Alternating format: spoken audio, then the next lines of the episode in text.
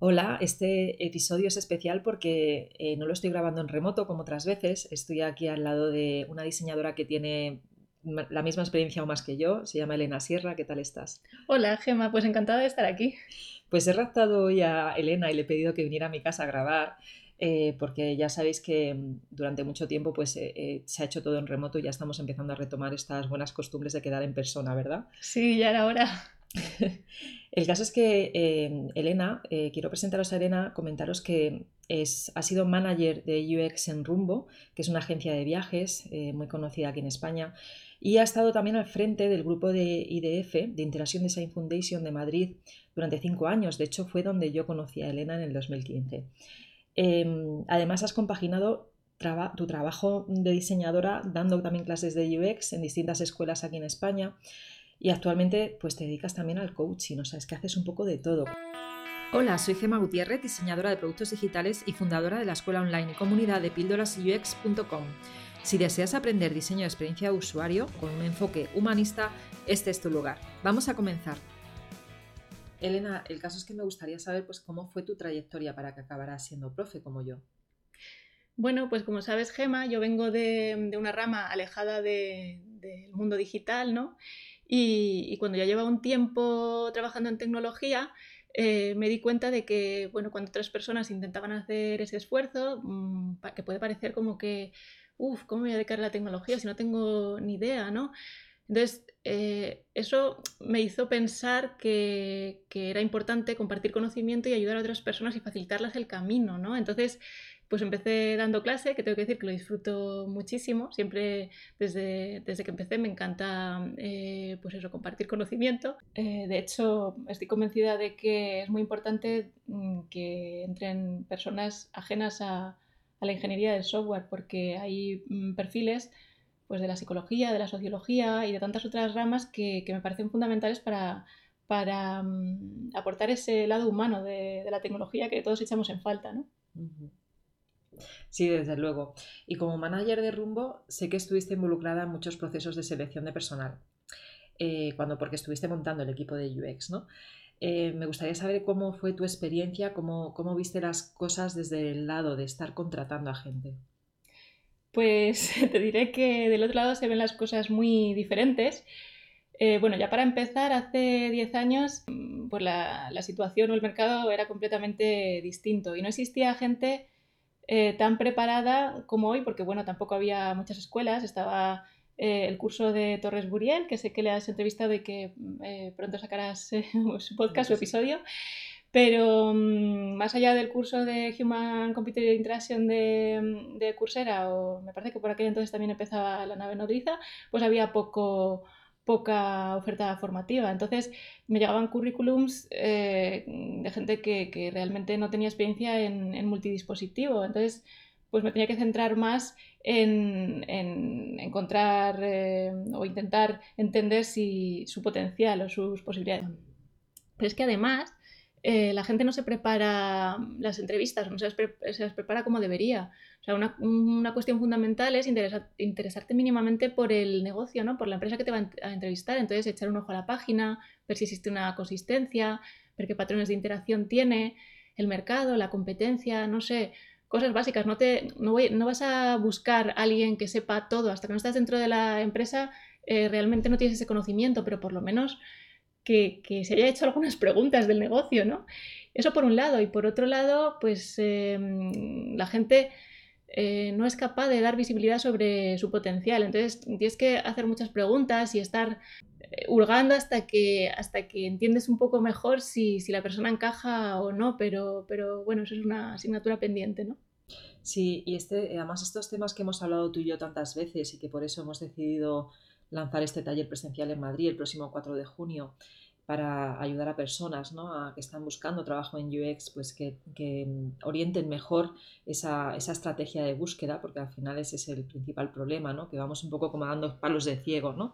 Bueno, y estos errores que está comentando Elena, eh, pues son, muy habituales, como ya dice, y además eh, sucede muchísimo. ¿no? Yo también he estado en esa parte de estar haciendo entrevistas de trabajo para eh, pues que entre gente en el equipo, mm, cuando estuve en Ethicus, en el equipo de Ethicus, cuando estuve en Saper también en el equipo de Saper. Y, sí que nos encontrábamos muy habitualmente ese tipo de, errores, ¿no? de ni siquiera haber ido a la página web de la empresa a buscar cierta información para poder contestar. ¿no? Y además que te da mucha más información. Tú decías que si los patrones de interacción, tú puedes ver con el diseño de, una, de, una, de la web de la empresa si esa empresa tiene un, alto nivel en UX o no, ¿verdad? Cuando está muy desactualizada, igual ya se ve que no tiene madurez UX esa empresa, ¿no?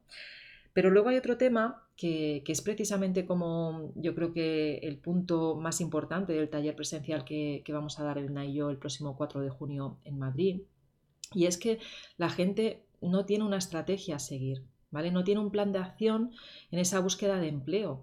Entonces normalmente a los dos o tres meses se acaban cansando porque lo único que hacen es enviar emails, ¿no? Entonces hay que pensar que tienes que en ese plan de acción eh, que es el que tenemos intención de, explicarte si, vienes a nuestro taller, lo que vamos a tocar son muchos puntos, ¿no?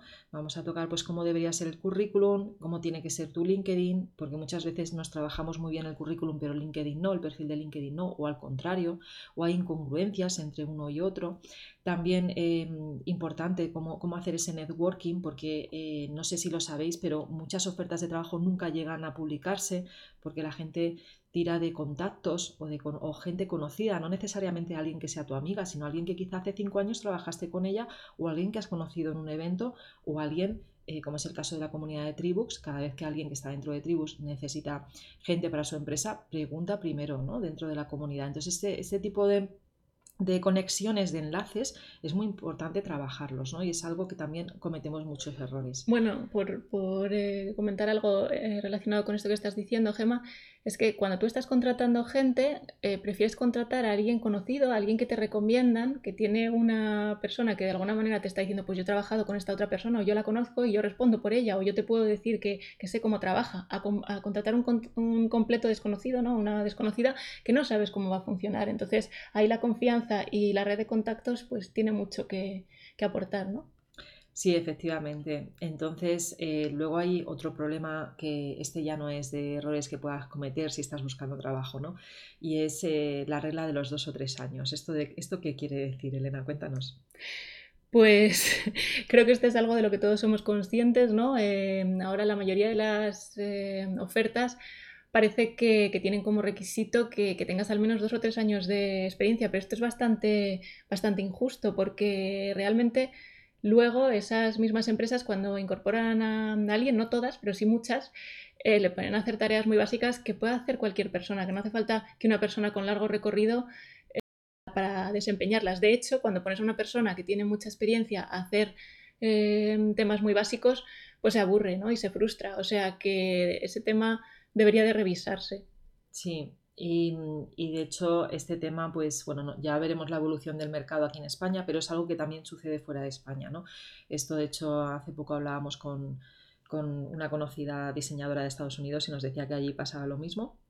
Así que si nos estás escuchando y estás al otro lado del charco, ya sea en Latinoamérica o en Estados Unidos o cualquier otro país, seguramente suceda esto, ¿no? Que es que todas las ofertas laborales pues eh, piden esos dos o tres años de experiencia. También hablaremos de este tema para ver cómo orientar tu estrategia si eres junior y no tienes esos años de experiencia, porque muchas veces la experiencia que tú ya traes de otros trabajos puede ayudar también a, tener determinadas habilidades que hagan que te potencies, ¿no? Y que tú seas eh, pues también alguien em, diferente, ¿no? Y hablando de cómo diferenciarnos, Em, que entiendo que muchas de esas diferencias pueden ser soft skills o habilidades blandas. Contaros que cuando yo comencé, eh, yo recuerdo que para mí la, primera es, no sé si llamarlo soft skill, Elena, lo de la curiosidad que yo te contaba el otro día. Sí, sí, sí. Sí, pues yo era muy curiosa. Y a mí, Elena, eh, cuando yo comencé, que yo tenía 20 años, eh, pues iba a todas las conferencias que había, me leía todos los libros que podía, iba a charlas, iba, hacía de todo. Tenía una amiga que me llamaba la, chica, la amiga de las conferencias. Y cada vez que quedaba conmigo me decía, ¿qué conferencia ha sido este mes? y aquí, pues, em, eh, tú me hablabas ¿no? de, una charla de TED que habías visto sobre, sobre estos temas.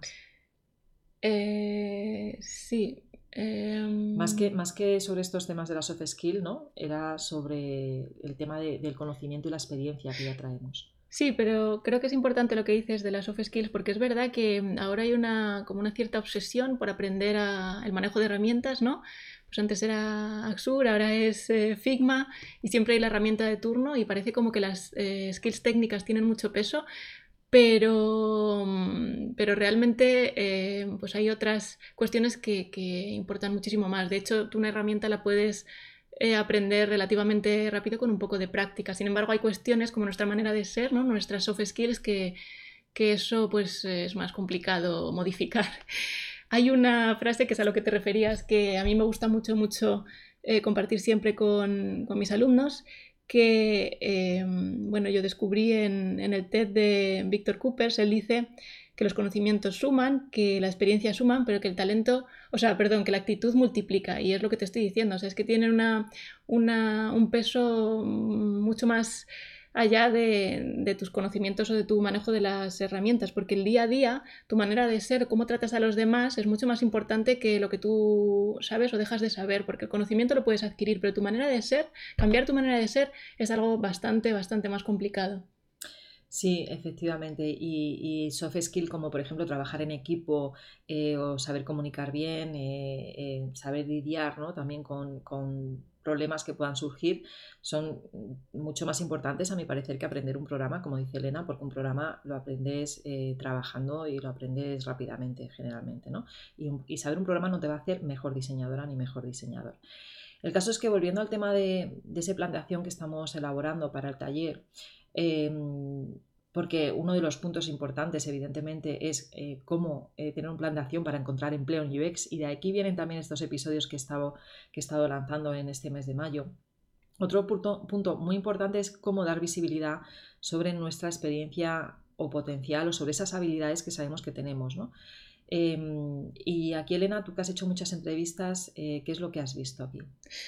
Pues mira, Gemma, te diré mm, que, algo que me impactó muchísimo es que eh, hay gente que no es consciente de lo que vale o no sabe cómo expresarlo, pero tiene un potencial increíble. Y a mí esto me da mucha pena, ¿no? Porque hay gente, eso, que vale mucho y llega eh, a entrevista y no, no, es... O sea, es que además te das cuenta tú de lo que vale más que ellos eh, sean conscientes de, de ello. Vaya, hay mucho síndrome del impostor, que es lo que yo veo sobre todo con perfiles junior. ¿No? personas que acaban de, terminar un curso, que incluso tienen experiencia en, otras, eh, en otros ámbitos laborales, pero, laborables, ¿no? pero luego llegan a las entrevistas y, se les nota esa inseguridad. Eh, hablando, se les nota que, van con miedo, que van con muchísimo síndrome del impostor, ¿no? Y esto es un tema psicológico, esto no es un tema de que valgas o, más o menos, es que tú vas con miedo y, y quizá no vas con ese pitch preparado de cómo presentarte, ¿no? Sí, sin duda. O sea, el síndrome del impostor o de la impostora efectivamente em, suele jugar en nuestra contra y es muy habitual. Pero yo me refiero que es que hay gente que, no es consciente del, potencial tan enorme que, tiene. Y, mm, y, bueno, de hecho, eso ha sido lo que al final a mí me ha llevado a dedicarme a acompañar y al coaching y al desarrollo de carrera porque creo que, la gente tiene que conectar con esas fortalezas que tiene y tiene que aprender a contar su historia, ¿no? que es lo que realmente pues, marca la diferencia y te abre puertas. Efectivamente. Y bueno, más allá de las preguntas que normalmente eh, se hacen durante la entrevista, que de esto ya te hablé, eh, bueno, hablé en el episodio de la semana pasada, em, ahora estamos recogiendo preguntas eh, que, bueno, las hemos recogido sobre todo de la comunidad de Tribux eh, pues sobre dudas que puedan tener en ese proceso de selección. Y la verdad es que están siendo muy interesantes eh, y va a ser imposible ¿no? hablar de todas ellas.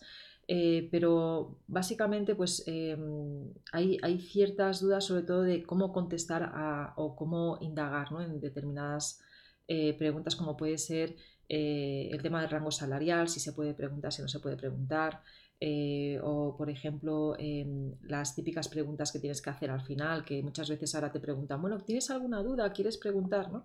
Entonces son temas que vamos a hablar en el taller, Elena, eh, pero sí que es cierto que tú siempre dices algo, ¿no? que es que en realidad hay como algo muy importante, muy importante a la hora de responder cualquier pregunta. ¿Qué es esto que es muy importante?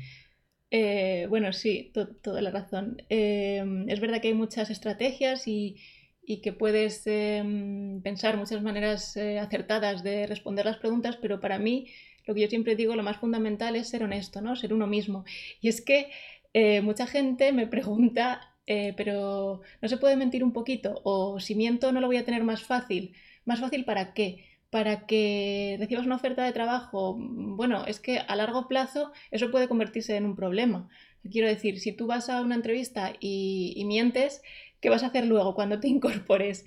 Eh, ¿Mantener esa mentira y llevar esa doble vida? ¿O vas a ser honesto y, vas a querer que te contrate una empresa que realmente vea tu valor por cómo eres, no por inventarte eh, cosas que, no tienen que ver contigo, ¿no? O sea, al final el encaje cultural es fundamental. Entonces, yo siempre lo digo, eh, a mí me gusta dormir con la conciencia tranquila y ser yo misma, y ese es el consejo que yo doy a los demás. Tienes que ser honesto, tienes que encontrar un discurso con el que estés cómodo, con el que no digas cosas que luego eh, no se ajustan del todo a la realidad y te van a, hacer sentir incómodo o incómoda, sino, sino pues ser como eres y encontrar tu lugar, porque hay muchas empresas ahí fuera. Entonces, a lo mejor de hecho, dices, ay, es que yo quiero trabajar en, bueno, casi todo el mundo dice Google, ¿no? O en las grandes tecnológicas, en Amazon.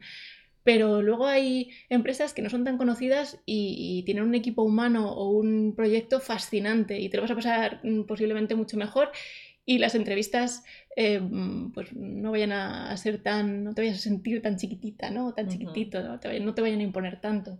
Sí, y luego eh, otro tema que hemos estado viendo Elena y yo ese, eh, y que hemos hablado y que sucede actualmente es que normalmente cuando haces entrevistas en las empresas no te dan un feedback. Es decir, no te dan una retroalimentación de cómo ha ido esa entrevista y eso hace que no puedas crecer, es decir, que no puedas mejorar, ¿no? Tú te vas pensando igual de una entrevista la has hecho bien, luego te dicen que no has pasado el proceso de selección, pero realmente no te dicen el por qué o todavía peor, te mandan un, un email genérico que se nota que es un copy-paste y que se lo mandan a todo el mundo, ¿no? Eso pasa actualmente muchísimo y es una pena porque en realidad yo creo que cada entrevista debería ser un entrenamiento para que la siguiente sea mejor, ¿no? Y es por este, es por este motivo que en el taller vamos a hacer eh, por la tarde la parte de, entrevistas con Elena y conmigo, ¿no? Eh, de forma que sí que vas a recibir una retroalimentación, es decir, un feedback de qué has hecho bien y qué has hecho mal, ¿no? Y creo que va a ser muy interesante, ¿verdad, Elena? Sí, sí, y bueno, has dicho que, que, por la tarde lo vamos a orientar al feedback, pero es que realmente todo el taller está diseñado, las dinámicas de por la mañana también, las charlas, todo, eh, pues eso, a la reflexión y, a darte cuenta de lo que haces y bien o de lo que puedes mejorar también, ¿no? Y mm, como decías eh, antes, eh, pues las empresas no te dan ese feedback normalmente, pero nosotros sí te lo vamos a dar y entonces vas a poder cambiar tu estrategia y vas a poder conseguir em, reorientar o reformular tu propuesta de valor para eh, conseguir ese trabajo que llevas tiempo buscando. Sí, así que yo creo, yo estoy muy contenta, yo le decía a Elena, estoy deseando que llegue la fecha ya queda menos, quedan 15 días aproximadamente. Y, bueno, estoy deseando que llegue para, para, poder aportar y ayudar y además tratar un tema que en las escuelas de diseño no, se, no están apenas tocando. No, no, la verdad es que es una pena porque pues eh, las empresas dan una formación, pero luego la gente se encuentra cuando... Yo lo sé porque a mí me lo cuentan, ¿no? Mis, mis alumnos y, me imagino que a ti también, eh, tus alumnas y tus alumnos, que cuando salen ahí fuera al mercado y se ponen a buscar, eh, pues se encuentran solos y es muy frustrante y muy doloroso. Y, y, además la gente llega a desmoralizarse porque dices, ¿qué estoy haciendo mal, no? Y es una pena porque es gente con mucho talento y que además yo estoy segura de que cuando se, se incorporen van a aportar muchísimo, pero bueno, pues eh, para aquí, aquí, estamos para eso, ¿no? Para, para, ayudar y para intentar cambiar las cosas.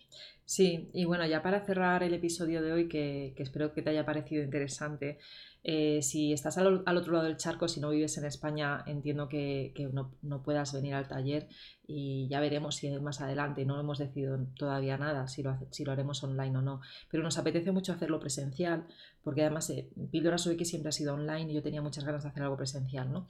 Entonces, eh, hemos añadido ¿no? Eh, la opción de, tener para las cinco primeras plazas una mentoría con Elena y otra conmigo porque otra cosa importante cuando estás en el proceso de búsqueda de empleo, precisamente para sentir ese acompañamiento, es, eh, bueno, yo creo, el, tener pues un contacto con alguien que te vaya mentorizando. ¿no? Yo es algo que, que, ya lo he hecho con varios estudiantes y, y, la verdad es que ha funcionado muy bien y estoy deseando pues poder hacerlo con más gente. Totalmente de acuerdo. Yo estoy deseando que llegue el día del taller porque tenía muchas ganas de hacer algo contigo y me encanta píldoras. y, bueno, creo que nos lo vamos a pasar muy bien. Así que eh, contando los días, esperando, esperando que llegue. Bueno, pues eh, puedes ver la información en, en, en barra taller, ya te he hablado en otros episodios de esto.